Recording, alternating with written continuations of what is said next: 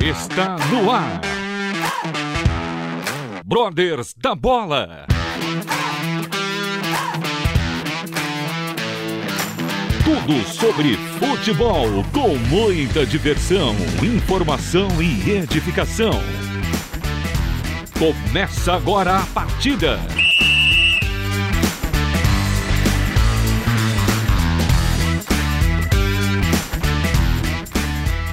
Muito boa noite, brothers e sisters da bola. Está começando aqui na Rádio Transmundial mais um Brothers da Bola para abençoar a sua segunda-feira e, por que não, abençoar também a sua semana. Eu sou seu apresentador, Matheus Victorino, estou ah, também me colocando à disposição aqui da, da mesa diretiva do Brothers da Bola para apresentar este programa que é uma bênção e eu quero abrir espaço para os convidados dessa noite. Primeiramente, Eduardo, muito boa noite. Meu parceiro de brothers, corintiano, assim como eu também. Muito boa noite, seja bem-vindo. Boa noite, Matheus Vitorino, meu amigo corintiano. Você está puxando o meu tapete, hein? Brincadeira. eu estou eu aproveitando a oportunidade. Eu vou perder meu lugar eu nunca esperava de um corintiano levar essa bola na costa. Mas não tem problema não. Você me aguarde. Boa noite, você ouvinte da Transmundial. Hoje teremos mais uma entrevista daquelas. Olha só, você não perde por esperar. E o mês de abril, é bem que se diga, a gente tem uma, uma novidade para os ouvintes, depois a gente vai contar. Quero apresentar o outro integrante do Brothers que está conosco nessa noite pela primeira vez ter a oportunidade de fazer o programa junto com ele, que é o Endre Silva. Seja muito bem-vindo, Endre, ao Pro Brothers da Bola dessa noite. Muito boa noite, Matheus Vitoriano. Muito boa noite, Eduardo. Para brilhantar essa, essa mesa toda, temos um convidado especialíssimo aí, que daqui a pouco aí o Matheus vai estar mencionando para os ouvintes da Rádio Transmundial. E só para deixar deixa, para quebrar o protocolo, eu sou o Palestra. Ixi, temos um Mundial no programa aí, Edu? Eu acho que temos o nosso, né? Temos dois, né? Na verdade são quatro, dois meus, dois seus. Agora, ali, ali, meu amigo, ali só no cheirinho, só no cheirinho. Ai, ai. Eu não sabia, fui pego de surpresa aqui no ar, mas vamos tocar o barco, depois a gente fala do, do, do, do 100 Mundial do Palmeiras. Quero com muita satisfação apresentar o nosso convidado do programa de hoje. Ele é goleiro, campeão estadual pelo seu clube, daqui a pouco a gente vai falar quem é, qual é o clube.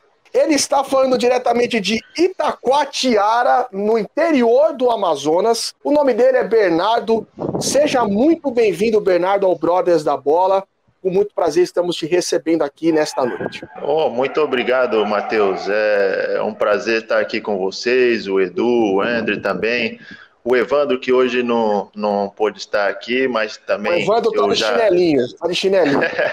é, já, deixo, já deixo o meu abraço para ele aí também. É um prazer muito grande estar com vocês aqui, essa galera do bem, essa galera de Deus aí, né? E vamos falar bastante aí da, da, da carreira, falar da, da, nossa vida, do futebol e da vida com Deus também aí. Prazer estar aqui com vocês, amigos. O prazer é nosso, Bernardo. O prazer é nosso. E eu já quero fazer a primeira pergunta aí. Você que é de Belo Horizonte, Minas Gerais. É isso, Bernardo? É isso mesmo. Você começou no Cruzeiro, certo? Sim, muito bem. Eu Foi vou... fez a pesquisa. Ah, eu fiz o meu trabalho. Só que o que, eu, o que eu não quero fazer é te colocar em saia Google, viu, Edu? Google. Não, não, não. Eu fui no Instagram do Bernardo, inclusive depois segue lá o Bernardo no Instagram. E também o Brothers da Bola também no Instagram. Eu não vou colocar ele nessa saia justa, Edu, de perguntar hum. se ele torcia pro Cruzeiro ou pro Atlético quando era pequeno, né? Que é complicado, né? Eu acho que ele era Mas se você hein? quiser falar, Bernardo, fique é, à né? vontade. Né? É aquele, é aquele tipo de, de pergunta que solta, né? Pra ver o que dá, né? Pra ver o que dá, né? deixa no ar, deixa no ar. Na, na verdade, rapaz, isso aí não tem um problema nenhum em responder. O, o, a minha família, ela sempre foi cruzeirense, né? Meu pai, meu pai era cruze, era não é cruzeirense fanático ainda, né? Então eu cresci assim no meio de uma família que torcia pro, pro time azul da cidade, né? Canos também, né? E eles são bem chatos, né? Porque nesse momento eles estão muito melhor, né? Mas a minha família em si ela torce pro, pro Cruzeiro lá em Belo Horizonte. Eu eu não. Eu Ah, eu, tá. eu, torço Entendi. pro, eu torço pro Penarol. é bom que se diga que o Bernardo é o Bernardo é goleiro do Penharol, time do Amazonas. Ele foi campeão estadual pelo Penharol, temporada 2020 que veio a se concretizar agora em 2021. Então fala um pouquinho, Bernardo, de como foi a tua chegada até a base do Cruzeiro, como que foi o teu início lá, lá em Belo Horizonte, é, quando você entrou para as categorias de base do Cruzeiro. Sim, pô, meu, o meu início, Matheus, foi um, foi um início assim meio que surpresa, sabe, cara? Porque a minha mãe não queria muito que eu jogasse bola, né? Eu creio que a maioria assim do, dos jogadores quando vai, a mãe pede para estudar, né, cara? E eu fui meio teimoso, né? Eu queria jogar bola. E aí com Certinho, 12 fez bem. anos, é verdade, né? Deu, deu resultado algum- de alguma Aí, forma, aí. né? E eu com, com 12 anos, na verdade eu comecei a jogar com 6 anos ali de idade, eu comecei já em escolinhas ali por, por Belo Horizonte, né? Mas com que eu comecei a encarar, ver que é- era de verdade mesmo, foi com 12 anos de idade que eu cheguei no Cruzeiro e fiquei até meus 14, 15 na base ali. Aprendi bastante, né? Com os profissionais que ali estavam, Inclusive, Geral- Geraldo Papa, que era treinador de goleiro, me ajudou bastante. Inclusive, foi ele que formou o Gomes. Não sei se vocês lembram do Gomes, o goleiro do Cruzeiro. Dida, trabalhou com Dida. Jefferson, que depois foi para o Botafogo. Esses goleiros passaram tudo na- nas mãos dele lá. E eu tive esse privilégio, cara, de trabalhar com, com ele lá também. A base do Cruzeiro, vocês sabem, é, é incrível, né? Não está numa fase boa Fenomenal. agora É. o- o- a, a instituição, mas a instituição sempre foi gigante, nunca vai deixar de ser gigante, né? É, Cruzeiro, infelizmente, eu acho, o, Edu, é, é bem legal o, o, o Bernardo falar disso, porque eu, eu, eu sempre lembro daquele gol do Pedrinho, né? Na final da Copa do Brasil de 2018, que não foi falta no, que não foi falta no Dedé, e É aí, enfim. Não vou entrar nesse assunto aí. Deixa pra lá. Edu, faça a sua pergunta aí pro, pro Bernardo, por favor. Opa, com certeza. Bernardo, eu queria saber, é, aproveitando que você já falou do seu começo no Cruzeiro, quais foram depois os clubes pelos quais você passou na base? E antes disso, como é que surgiu o sonho de ser goleiro? Porque a meninada foge do gol, né? Morre tudo de medo. Eu fui pro gol, eu, era goleiro quando eu brincava, porque eu era ruim demais na linha. Então tinha que ser só no gol. E você, como surgiu o sonho de ir pro gol? Ser goleiro? Ô, ô, Edu, essa pergunta é interessante, cara, porque na verdade eu não era goleiro, entendeu? Eu não era goleiro. E aí eu cheguei um dia. Mas assim, eu sempre, sempre gostei de, de pular, de saltar, sabe? De cair no chão. Sempre teve essa, essa coisa. Na casa da minha avó, eu pegava uma bola, jogava na parede para cair com ela no, no tapete que tinha lá, entendeu? Era muito interessante, eu gostava. Mas só que eu não comecei no gol. Na verdade, eu comecei no futsal, do Cruzeiro mesmo. E aí no futsal eu era pivô, cara. Por incrível que pareça, eu era bom pra caramba. Eu era um daqueles que fazia gol mesmo, cara. Só Até que porque se não falasse que você era bom, né, Bernardo? com, cer- que com certeza, né, cara? Eu Autoconfiança. É tudo, é tudo, é tudo. Não, mas é, é- é verdade, cara. Tem uns videozinhos meu pequeno ainda, minha mãe gravava, e eu, eu fazia uns golzinhos ainda, cara. Só que aí um dia chegou num treino de futsal e faltou um goleiro. E eu sempre tive essa, essa, como eu falei no início aí, de querer saltar essas coisas, né? E eu falei, não, não, não, deixa que eu vou, deixa que eu vou. E aí o treinador falou, tá bom, então vai lá. E aí, rapaz, nesse treinamento eu peguei tudo e o treinador falou assim, olha, não precisa voltar não, pode ficar por aí que eu acho que você achou a posição. e daí, por diante, até hoje nós estamos aqui, nessa luta, né? É um E- importante. Pode falar, Edu. Importante é pode- tá jogando, né? importante é estar tá jogando, não importa a posição, né? É verdade. e, e outra, Edu, aproveitando aí que é o gancho da sua, sua primeira pergunta aí, por, por onde eu passei depois, né? E aí depois que eu saí do Cruzeiro, eu fui pro Figueirense, em Santa Catarina, que foi um, a primeira vez que eu tinha saído de casa, né? A, o máximo que eu tinha ficado fora de casa era uma semana, quando tinha excursão no Cruzeiro, ou quando tinha que ficar lá na concentração, né? Um pouquinho.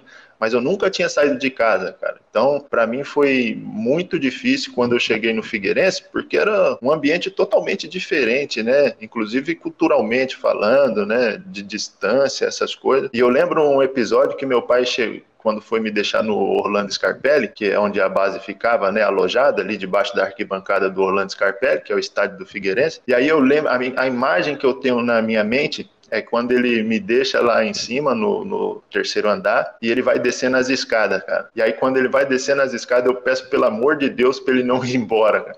Eu tinha 14 para 15 anos, entendeu? Primeira vez que eu saía de casa. E aí ele desce aquela, parece que aquela escada era infinita. E ele eu, eu, lembro que a avenida do Orlando Scarpelli assim, é uma avenida grande, e aí quando ele desce a escada, sai pelo portão, eu me debruço ali no, no guarda-reio ali que tinha da, da escada e fico olhando meu pai indo embora pelaquela avenida até chegar no final, né? E quando ele dobra a esquina, eu me derramo a chorar. Até hoje, quando eu conto, se eu não me segurar aqui, eu, eu me emociono, cara, porque foi, foi difícil, cara, né? Esse episódio aí que teve na minha vida que o coração aperta até hoje, só de contar.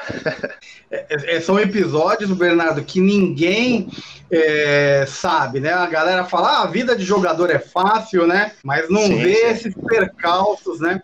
O sofrimento que é a distância já jovem de pai, de mãe, família, né? Então, isso daí as pessoas não têm conhecimento né, dessa dor que é, mas o preço que você tem que pagar para fazer aquilo que você gosta, né? Uhum. É verdade, cara. Isso aí foi um episódio que ficou marcado, né? Porque ainda muito jovem, menino, né, cara? Adolescente ali, você sair de casa no, no, nos braços do, do seu pai, da sua mãe, um ambiente totalmente confortável, né, e de confiança. E eu chorava, Edu, eu chorava noite e dia. Assim, fiquei um mês chorando, né, aquele, aquele sentimento. Eu acho que todo mundo teve isso aí, vocês tiveram um, um, episódio que você sentia aquele aperto no coração, parece que o, o, o, nosso coração vira uma bolinha de gude, né, cara? E foi, foi muito difícil. Depois disso, eu fui pro Corinthians, Corinthians, Corinthians Paulista. Opa! Já... Hey! Agora, agora melhorou aqui o negócio no programa, Bernardo. Conta um pouquinho pra nós aí como que foi a passagem no Corinthians. Rapaz, a passagem no, no Corinthians, pra mim, foi sensacional, cara. Que é um time onde eu sempre sonhei em jogar, sabe? Eu sempre fui muito fã do Corinthians. Isso? isso? foi final de 2018, eu cheguei. Final de 2008, perdão, eu cheguei no, no Corinthians, né? Ainda o Corinthians estava saindo da Série B, né? Ah, o Corinthians estava na B, isso, mas já estava praticamente com acesso garantido, né? Cheguei Você ali em outubro. Eu cheguei para sub é, para sub 15. Sub 15. Isso. Aí quando, quando eu pisei meus pés dentro do Corinthians ali, ainda era o CT de Itaquera, onde hoje é o estádio, né? Hoje é a, a Neoquímica Arena lá, mas antes era o CT de Itaquera. E quando eu pisei ali que eu vi, eu falei, não acredito que eu tô aqui, cara. E para mim, por, eu tinha, eu via o, eu comecei a me apaixonar pelo pelo Corinthians por causa do, do Tevez, cara, na época do Tevez, né? Tevez, Mascherano, Sebastião Domingues, aquele tempo lá. E é, eu, eu, a minha mãe uma vez foi para São Paulo e comprou uma camisa do Tevez para mim e trouxe, cara. E aí aquilo ali me fez me. O seu time, hein? Olha só, hein? Não. Não, ele tá falando só é. de um gosto pessoal. Não tem nada a ver. Não, é porque, cara, ali, você, você atuou no Corinthians dele, né? até sub-20 e depois Isso. você foi para o Santos, né? Como é que foi essa transição entre Corinthians e Santos? Pelo Santos você Rapaz, foi em 2010, né? Foi, 2010 eu cheguei, 2000 e, é, 10 e 11 ali eu tava, eu tava no Santos. Eu cheguei em 2010, fiquei até 2011 no Santos. Essa, essa também é uma história bastante interessante da minha vida. Eu acho que eu, e vai ser em primeira mão que eu vou contar aqui para vocês, cara. Eu nunca só contei para os meus familiares, assim, as pessoas mais próximas, mas eu vou, vou revelar para vocês aqui, porque já passou mesmo. É o seguinte, eu tava aí no Corinthians e o Corinthians queria me emprestar para o Nacional da Barra Funda. E aí eu, eu fui, cheguei a ficar um, um tempo lá, o treinador era até o Vampeta, e eu comecei a treinar no Nacional da Barra Funda e morando em Itaquera. Então você imagina, eu tinha que pegar o metrô para treinar de manhã ali umas 5, 6 horas da manhã, cara. Bater de Itaquera a Barra Funda, chega na Barra Funda ainda tinha que pegar o trem para Água Branca, que é a estação do, do que fica mais perto do Nacional ali, né? Vocês conhecem bem.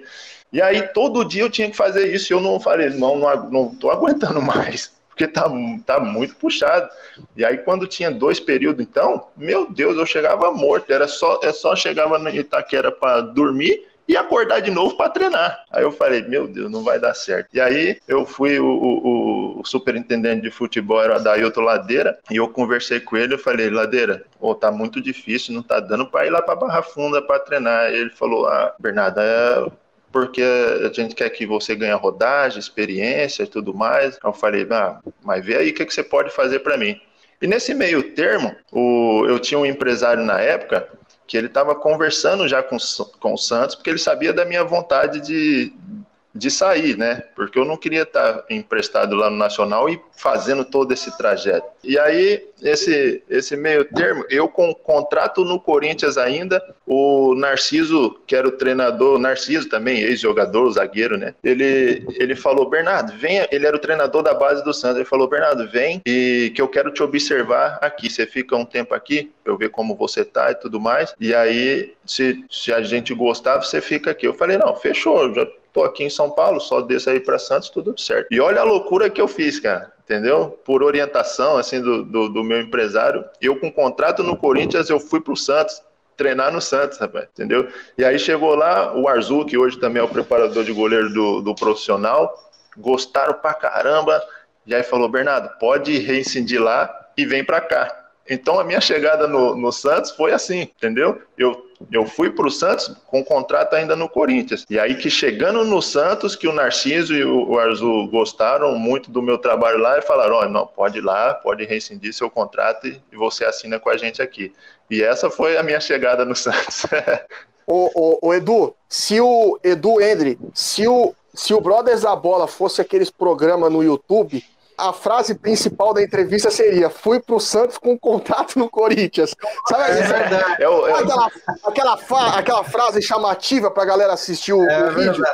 Seria, o, o, é os cortes, né, Matheus? Isso. Seria o, o, o teaser do, do, do, vídeo. Mas é uma história realmente muito interessante. Pode falar, Edu. Aproveitando é, essa parte da sua história, eu queria saber a diferença base Corinthians, base Santos. Por quê? Nós vemos aí nos últimos anos, e não são poucos anos, que o Santos sempre revela bons valores e vende esses valores a preço de ouro. O Corinthians revela pouco, não tem aproveitamento técnico desses valores e muito menos financeiro. Mas é, o, mas é o maior ganhador da copinha. Como que pode ah, isso, né? É, como é que pode, né? Qual, qual é a diferença que você viu? Por que, que tanto jogadores são revelados lá na Baixada e por que aqui no Corinthians, que é reconhecidamente um dos maiores clubes do país, onde todo mundo quer jogar, não se revela tanto? Boa, boa. Essa pergunta aí é interessante, cara. E, é, e ela tem diversas facetas, eu, eu penso assim, Edu. Até porque, assim, ó, se você for observar, existem duas coisas aí, duas questões. A primeira é que no Corinthians, a base é tratada totalmente diferente do que no Santos. Eu vou dar um exemplo para vocês aqui. Eu acho que o último jogador que o Corinthians revelou foi o, o Pedrinho, né? Foi o, o, Dentinho, o William, entendeu? Faz, faz muito tempo, revela muito pouco. Mas eu, eu, eu penso que isso acontece porque o Corinthians ele não tem essa tradição ou essa iniciativa de colocar os meninos da base para jogar ou seja, para incentivar, né, essa, essa tradição, vamos dizer assim, né? Você acreditar que aquele aquele garoto que está surgindo tem potencial. O Matheus falou uma coisa interessante aí sobre o, o maior campeão da Copinha, que é o Corinthians. E isso é incrível porque é o maior campeão da Copinha, mas para mim, meu modo de ver, é o que menos revela em São Paulo jogador é o Corinthians, porque é, é, é, essa visão que eu tenho. O Corinthians ele não, eu eu não sei o que acontece internamente lá, né, entre gerência, né, administração. Isso é, é coisa que a gente sabe que acontecem algumas coisas, mas eu não posso afirmar. Mas o Corinthians não tem essa tradição de colocar os meninos para jogarem. Né? Já o Santos não. O menino se destacou, lá você tem que colocar. O treinador já chega sabendo que tem que usar a base.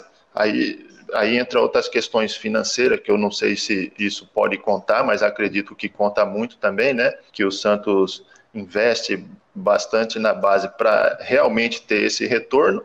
E muitos também dizem que a água de Santos é diferente. Talvez seja isso. Talvez seja mesmo. Talvez seja mesmo. Só, só antes de eu passar pro, pro André, antes de eu passar para você, André, é, o Corinthians é o que menos revela, o Santos é o que mais revela. E os que melhores vendem esses meninos da base, não sei se Edu e André concordam, é São Paulo e Palmeiras. É só você pegar como é, os, os, valores que o Palmeiras vendeu o Gabriel Jesus, por exemplo, e o São Paulo. São Paulo vendeu David Neres, Luiz Araújo, Anthony, por valores muito altos. Né? O São então, Paulo é, é, o maior estelionatário que existe. Ele consegue ver. Ele vende uns caras, fala que é jogador, que, meu Deus, como é que pode? Mas assim, é, meu... brincando, o São Paulo consegue vender muito bem, cara que jogou duas partidas e é competência dos caras, né? Não, realmente, o São Paulo, São Paulo e Palmeiras conseguem vender muito bem essas, esses meninos da base. Pedro, vai que a bola é tua aí, meu amigo. Não, eu queria só ressaltar que, assim, você pega os atletas do Santos que veio da base, é, desde a época do Diego, Robinho, Neymar, Gabigol, entre outros, você vê que eles conseguiram ter uma carreira sólida, né, no, no mundo do futebol. E, e, essa rapaziada do Corinthians dá para contar nos dedos que muitos se perderam, né? É, é, é igual o Bernardo falou, não sabemos o que acontece internamente, o Corinthians realmente é, é, o maior campeão da Taça São Paulo, mas assim, revela pouco e esses atletas acabam não sendo tão aproveitados no profissional. Então você pega assim, a grande diferença. Então hoje o Santos, ele, ele no meu modo de ver, ele é referência para essa galera dar oportunidade. Então tem essa questão da gestão também, de ter um cara é, fazendo esse meio campo entre as, essa base sub-15, sub-17. E o Palmeiras, assim, o Palmeiras e São Paulo são, são atletas, são clubes que estão como referências justamente naquilo que o Matheus falou. Vê quanto que foi vendido o Gabriel ô, Jesus. Verdade. Ô, ô André, é, assim, só aproveitando também o gancho do, do André aí, se vocês pararem para pensar, se vocês lembrarem aí na mente de vocês, o, o, desde ali de 2010, pelo menos, né, o tempo que eu vivi ali, se vocês pegarem o elenco, tantos e do Corinthians e comparar quantos jogadores da base tinha no elenco do Corinthians, quantos jogadores da base tinha no elenco do, do, do, Santos, você vai ver o tamanho da diferença. Aí você pega o Santos de 2010, você tem Neymar, você tem Ganso, você tem André, você tem Rafael Caldeira, zagueiro, né? você tem Alexandro, Danilo, é, tudo bem que o Danilo tinha vindo do, do América, mas ele veio muito novo, né? Você tem o Rafael, goleiro, Rafael Cabral, você tem Vladimir, e por aí vai, né? Felipe, né? Você tem muita gente da base.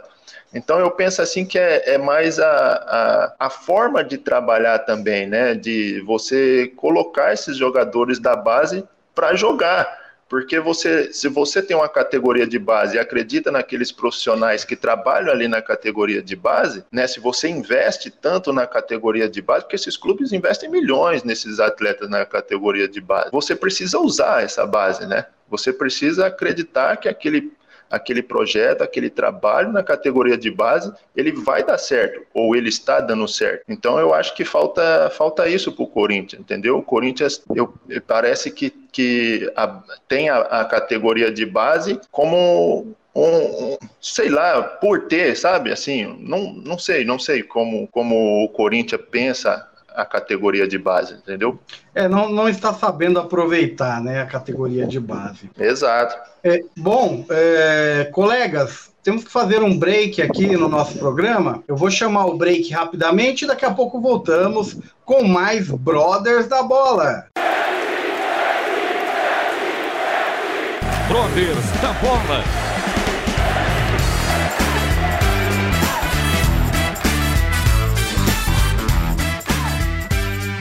Estamos de volta com o Brothers da Bola, hoje recebendo o goleiro Bernardo, que atua no Penharol do Amazonas. Eu estou aqui com Eduardo e nosso amigo André Silva para abrilhantar a nossa mesa virtual. Edu, a bola tá contigo. Manda a pergunta aí pro nosso convidado. Opa, matei no peito, desci no gramado.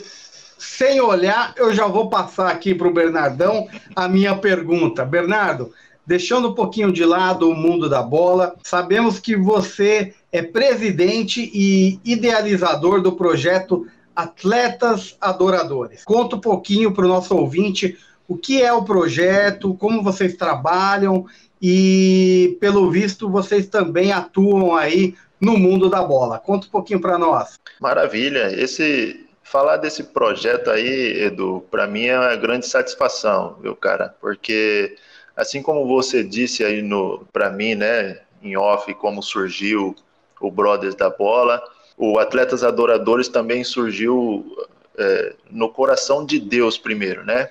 E eu acho que isso foi transmitido para mim posteriormente. E o Atletas Adoradores, cara, tem como, como visão assim a gente levar a palavra de Deus através do esporte, né? O evangelismo, levar a, até as pessoas esse amor tão imenso, né?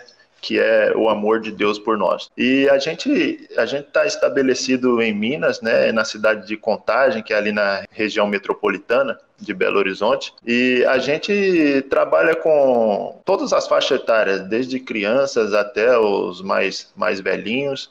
Né, ali fazendo eventos esportivos, né, palestras, inclusive nosso último evento foi foi feito duas palestras interessantíssimas, né? E nesse meio meio termo aí, a gente tenta levar a palavra de Deus para essas pessoas que estão sedentas, né, para ouvir a palavra de Deus, cara. Então é um, é um projeto que eu amo, cara, tocar, sabe? Até mandar um abraço aí para a nossa diretoria.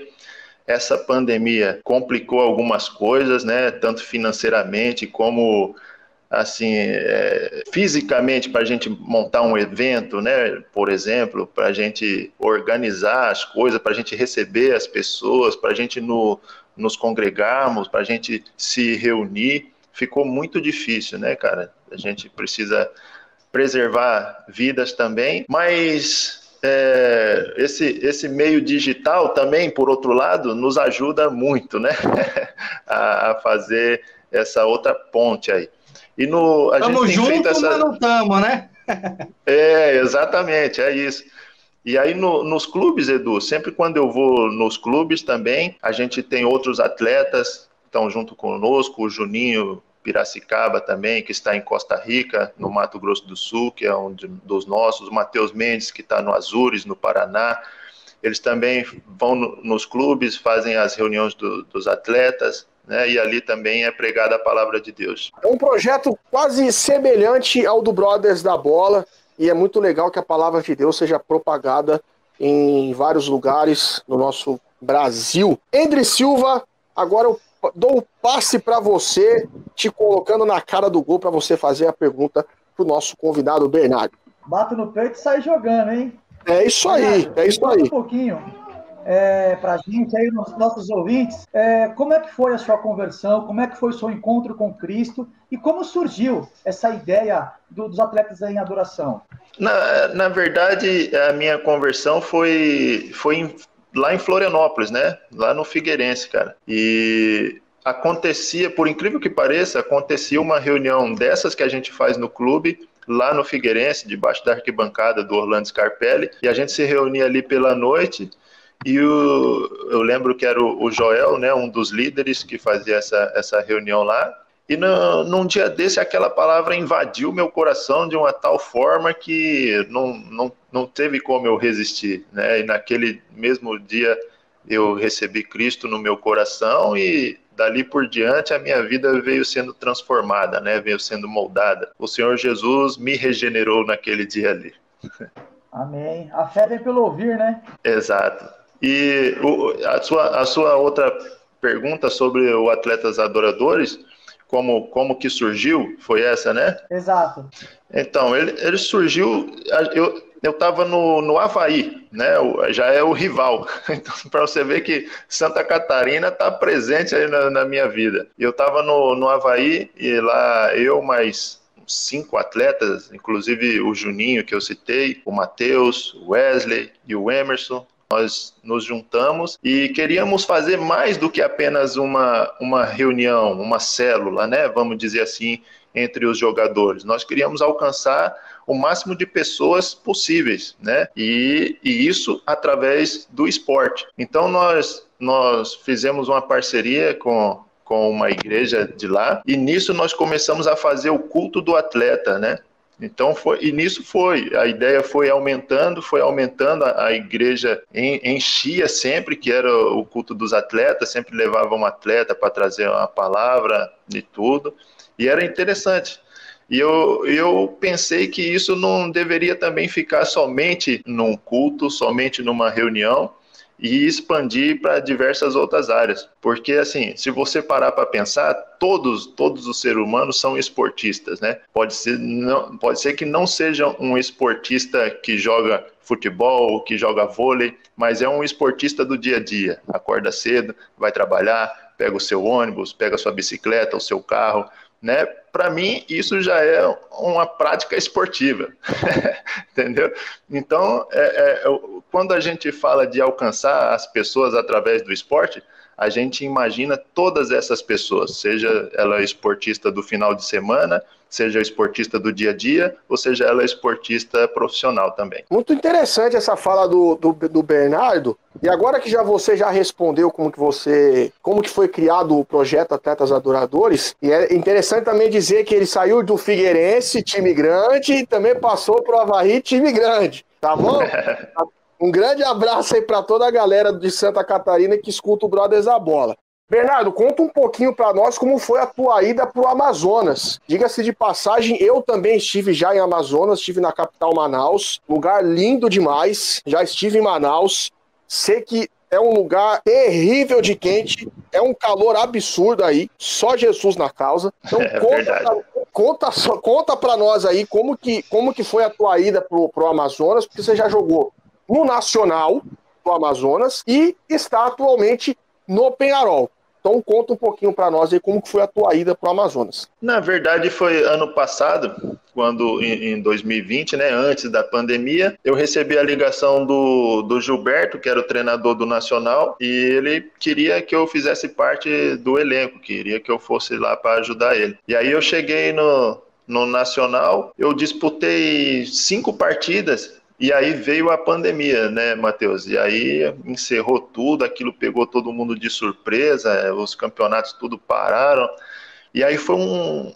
Na, na minha vida mesmo, particularmente, foi um terror, porque desde eu saí, saí do, do Nacional, se eu não me engano, dia 20 de março, né? E aí eu fui voltar a jogar futebol agora, em janeiro, né? Que eu retornei é, é, profissionalmente, né? Falando, estava mantendo em casa, né? É, jogando jogo de final de semana e tudo mais, mas nada comparado a você treinar profissionalmente, treinar em alto rendimento, né? E aí eu volto, voltei agora em janeiro, recebi uma ligação do, do presidente aqui do, do, do Penarol, um projeto era interessante, interessantíssimo, né? Está sendo interessante, está sendo muito bom estar aqui. E eu aceitei esse desafio. Vim para cá agora com todos esses cuidados. Então, assim, eu cheguei no Amazonas em uma perspectiva totalmente diferente do que aquela do que eu estou agora, né? Que agora tem todos esses cuidados, inclusive amanhã, sete horas da manhã, tem que fazer teste de Covid de novo para ir para o jogo. Então, está sendo assim bem rigoroso, né, para manter todos esses cuidados aí, preservar as vidas, né, nossas vidas, das nossas famílias, dos funcionários. Mas, igual você falou, inclusive aqui hoje está um calor danado. Hoje não, né? Sempre, né, Matheus?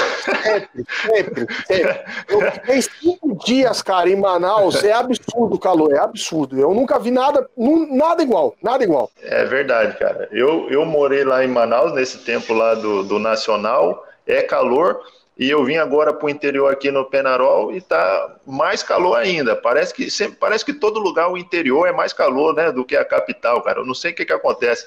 É verdade, é verdade. É muito curioso isso, calma, eu já vou passar para o Eder fazer a pergunta dele. Você ficou parado alguns meses em 2020, aceitou o convite do Penarol para 2021 e foi campeão amazonense. Explica para nós aí como que foi isso aí, porque você já chegou no clube e foi campeão. E diga-se de passagem para a torcida corintiana que está ouvindo o Brothers da Bola, Bernardo foi campeão amazonense ao lado de Beto Acosta. É verdade, cara. Poxa. Beto Acosta, o uruguaio, jogou no Corinthians em 2008 e foi campeão amazonense ao lado do Bernardo. Pode contar essa história para nós aí, Bernardo, por favor. Ô, ô Matheus, eu vou começar pelo final, que a sua fala aí, onde você terminou, para falar um pouquinho desse camarada aí desse de, do hermano, né? A gente chamava ele aqui, que é o, o Beto Acosta. E, esse cara é um cara sensacional, cara. Eu tinha, assim, quando eu cheguei no Corinthians em 2008, ele ainda estava lá. Eu cheguei na base, mas ele estava no profissional, né? E, e ele, mas ele estava lá, né? E aí eu via os treinamentos do profissional, via ele jogar e tudo mais. E aí eu nunca imaginei que ia encontrar o Acosta um dia na minha, na minha vida. 12 né, anos depois, né? é, isso, exatamente. Depois de tanto tempo, ele. E, e, e é interessante que ele se tornou um amigo hoje, né? para mim aqui, cara. Nós nos damos muito bem, eu tenho um carinho enorme por, por ele. A gente se fala todo dia, porque eu tô falando isso porque ele, ele não tá não tá mais aqui, ele saiu tem pouco tempo, né? Ele pediu pediu para sair, uns problemas familiares, né? Mas o tempo que ele teve aqui, nós construímos uma, uma amizade muito legal, cara. E eu vou levar esse, esse cara aí pro, pro resto da minha vida. É uma pessoa extremamente do bem, Matheus. Para quem, assim, porque a, quem, quem vive assim de fora que vê da, da, televisão esse futebol só né que, que é glamouroso que a gente vê da televisão a gente tem uma visão totalmente diferente dos atletas né mas quem convive assim pessoalmente, é, que conversa, que vive realmente junto com a pessoa, é, tem uma visão completamente diferente daquilo que é mostrado na televisão. Né? Então, o, o, o, Acosta, eu só tenho coisas boas para falar dele, que é um cara sensacional. Agora, e... não, agora você pode falar aí do, do título amazonense. Como que, como que aconteceu isso, né? O, o título, rapaz, foi uma coisa também extraordinária.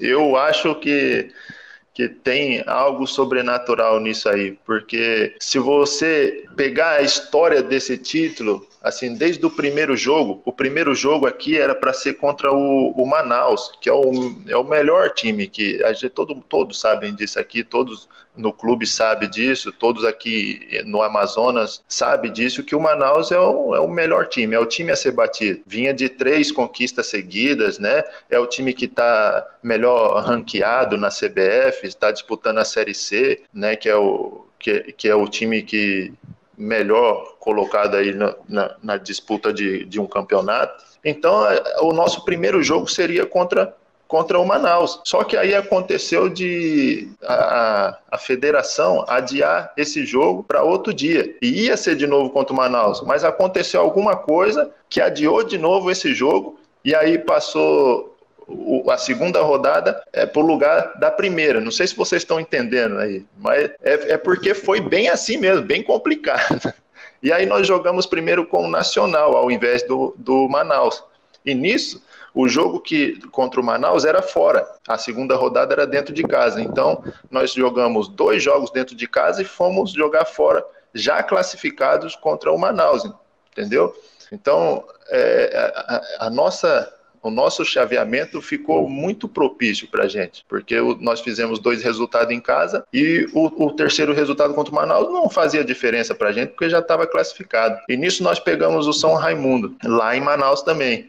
E o São Raimundo nós ganhamos de 1 um, de um a 0 e passamos para a final. O jogo do, do São Raimundo era o jogo da, já da, do acesso para a Série D, Copa do Brasil, e Copa Verde, né? Então aí nós conseguimos um, aí já tinha conseguido o calendário para a diretoria, né? E eles sabem muito bem disso, já estava ótimo, porque era, esse o objetivo que foi traçado para a gente, né? A gente precisa chegar na final, era isso que foi dito. E aí quando chegou na final, rapaz, nós falamos, rapaz, nós já estamos aqui, né? E agora vamos ver com que esse bicho papão todo aí.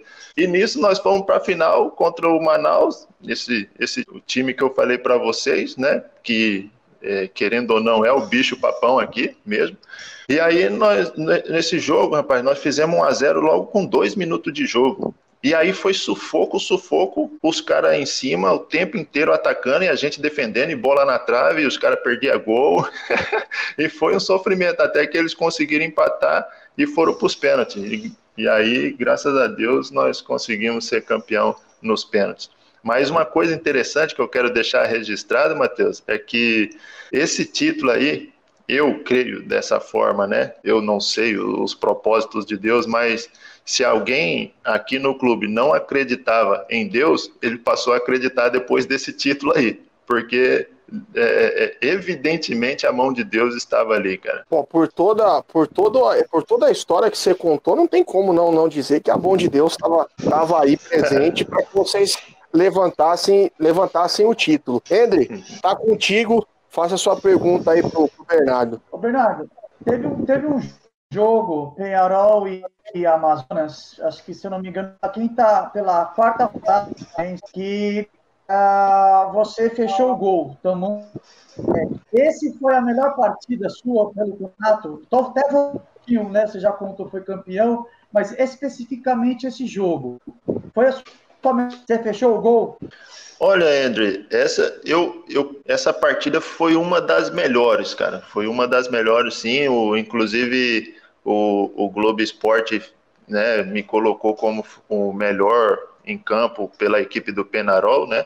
Mas eu, eu creio, assim, teve três jogos que ficaram marcados aqui até, até agora, né? Que foi contra o Iranduba, onde eu peguei o pênalti, nós ganhamos de 3 a 0. E nesse último jogo também eu tive uma participação importante fazendo algumas coberturas, né? Segurando um pouquinho o jogo, né? Deixando o tempo para passar, porque era um jogo importante da gente vencer. É, é isso aí. Eu não queria falar catimbada, mas é, essa é a palavra aí. Você usou a palavra certa. Entrelinhas, Andy. Você barato dele.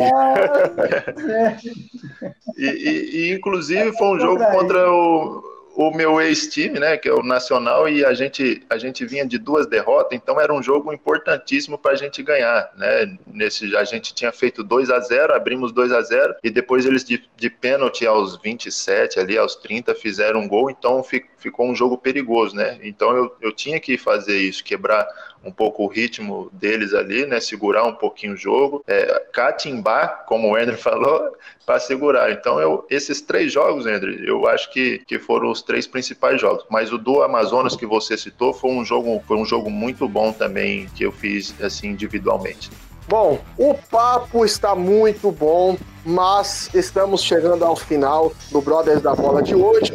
Eu quero agradecer primeiramente ao Endre, primeira vez que nós fizemos o programa juntos aqui, foi um prazer, viu, Endre? Tamo junto, boa noite para você. É um momento precioso de, de conhecer a carreira do Bernardo, saber que Deus está no controle de tudo na vida dele, dos projetos, então estaremos aqui orando pela vida dele, pela família dele, torcendo pelo sucesso dele. E eu creio que tudo que ele colocar nas suas mãos, Deus vai prosperar. E um grande Amém. abraço, viu, Bernardo, Matheus. Prazer estar com vocês. Obrigado, Entre Bernardo, nosso convidado de hoje. Muito obrigado. Que Deus lhe abençoe aí neste ano de 2021. Que toda a sorte de bênção seja sobre você aí durante durante este ano, durante as competições, né?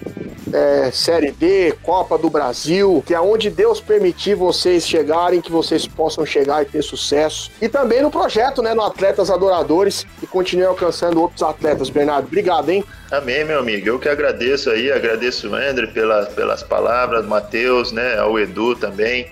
Obrigado aí por, pelo convite e foi muito legal bater um papo com vocês aqui. Foi minha primeira vez também, mas espero estar tá outras vezes, tá? Foi um, foi um prazer enorme estar aqui. Que Deus abençoe a vida de vocês aí.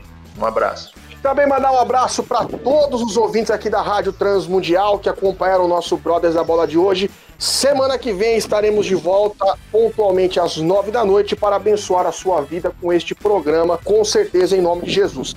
Lembrando também o seguinte: você pode acompanhar o programa Brothers da Bola também nas plataformas digitais de áudio. Até semana que vem, que Cristo Jesus te abençoe. Forte abraço e até mais.